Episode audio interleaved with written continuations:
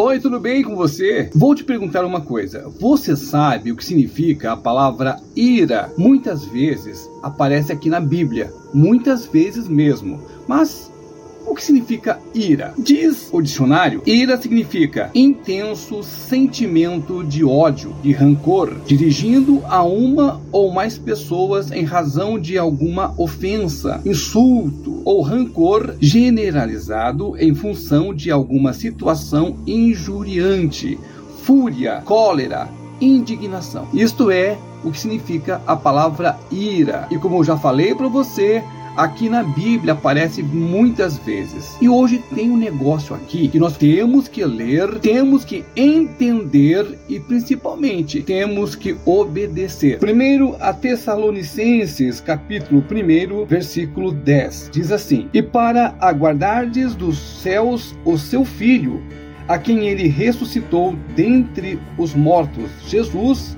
que nos livra da ira vindoura. Opa, peraí, como é que é? Exatamente isso, que nos livra da ira vindoura. É só você ler, permitir um pouquinho em entender o que está acontecendo, o que significa isso e o que é que o Espírito Santo está falando para mim, para você. Haverá uma ira da parte de Deus. Exatamente, o Senhor vai vir e ele não vai estar tá muito legal não. A Bíblia diz que virá da parte do Senhor uma grande ira, e para guardardes dos céus o seu filho, a quem ele ressuscitou dentre dos mortos, Jesus, que nos livra da ira vindoura. Amigo, só tem um jeito: é você se entregar a Jesus. Porque haverá sim, quando o Senhor decidir um grande, mas um grande, poderoso julgamento